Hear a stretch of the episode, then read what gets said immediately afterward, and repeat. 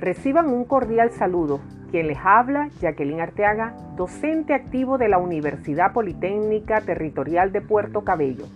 Hoy hablaremos de un tema interesante como lo es la cumbre climática de Copenhague.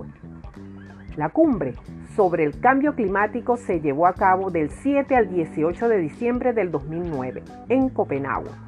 Fue la décima quinta conferencia de las partes de la Convención Marco de las Naciones Unidas sobre el Cambio Climático, la más grande en la historia de las convenciones sobre el medio ambiente de las Naciones Unidas. Esta cumbre mundial sobre el clima fue declarada de antemano por algunos como la conferencia más importante en la historia de la humanidad.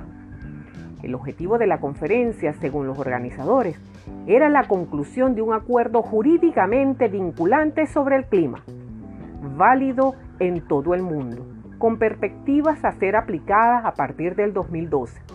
El objetivo final pretendido era la reducción mundial de las emisiones de dióxido de carbono en al menos un 50% para el año 2050. Para conseguirlo, los países debían marcarse objetivos intermedios.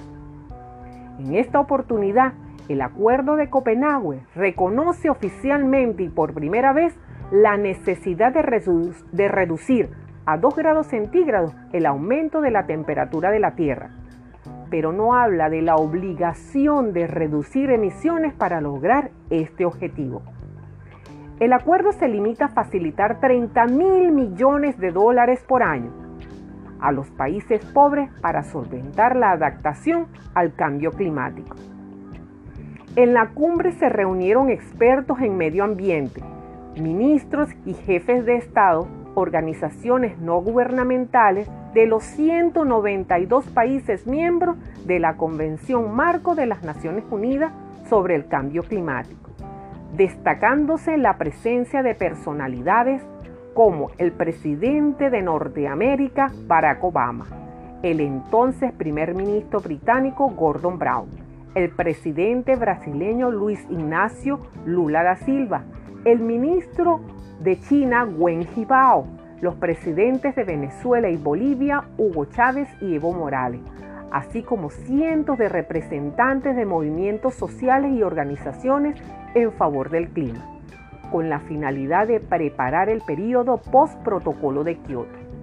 Analizando un poco los resultados de la cumbre de Copenhague, considero que existieron muchos vacíos en los compromisos. Falta de liderazgo, no hubo voluntad política de envergadura, los acuerdos de la misma solo quedaron en declaraciones internacionales y no fueron tomadas como un plan vinculante de la ONU. Se tradujo en un texto que limitó solo a constatar que se alcanzaron acuerdos sobre el cambio climático sin mencionar a los países que lo han suscrito. Es por ello que según el experto líder en cambio climático en el mundo, James Hansen, argumentaba que el camino de Copenhague nos llevaría directamente al desastre.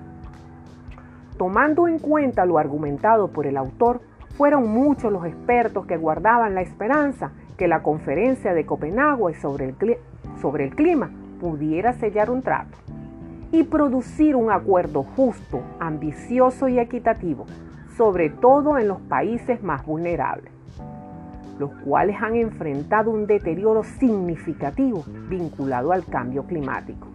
Países que viven en pobreza extrema, siendo estos castigados por los estragos del cambio climático.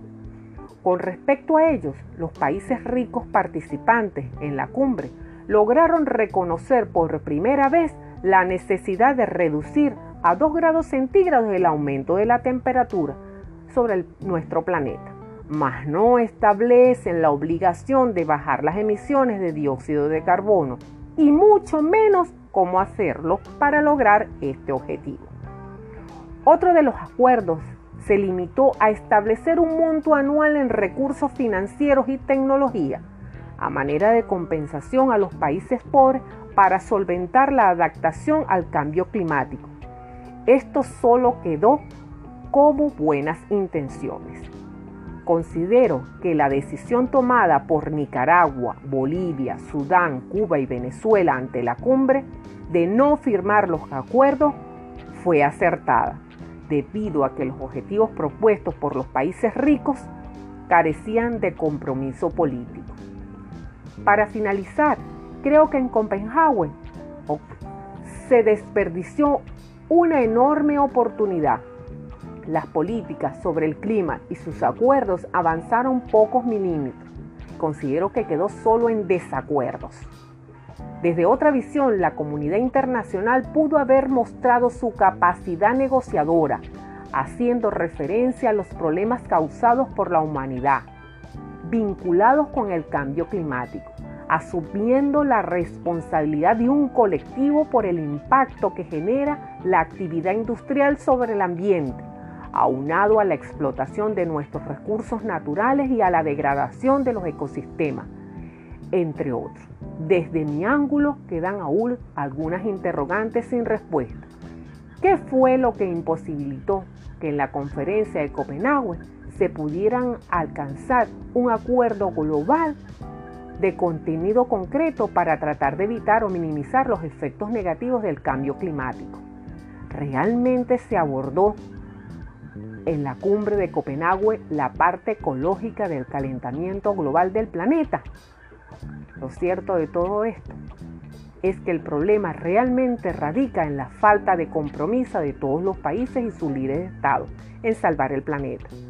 Hacen falta políticas de Estado que permitan minimizar las emisiones de dióxido de carbono causantes del calentamiento global, más que de cumbres y protocolos a nivel internacional que no llegan a nada, quedando solo en acuerdos sin cumplir. Es responsabilidad de todos salvar el planeta. Mis queridos oyentes, con esta frase me despido. Solo tenemos un planeta. Luchemos hoy por un mañana mejor. Agradecida de antemano por su atención, será hasta una próxima oportunidad.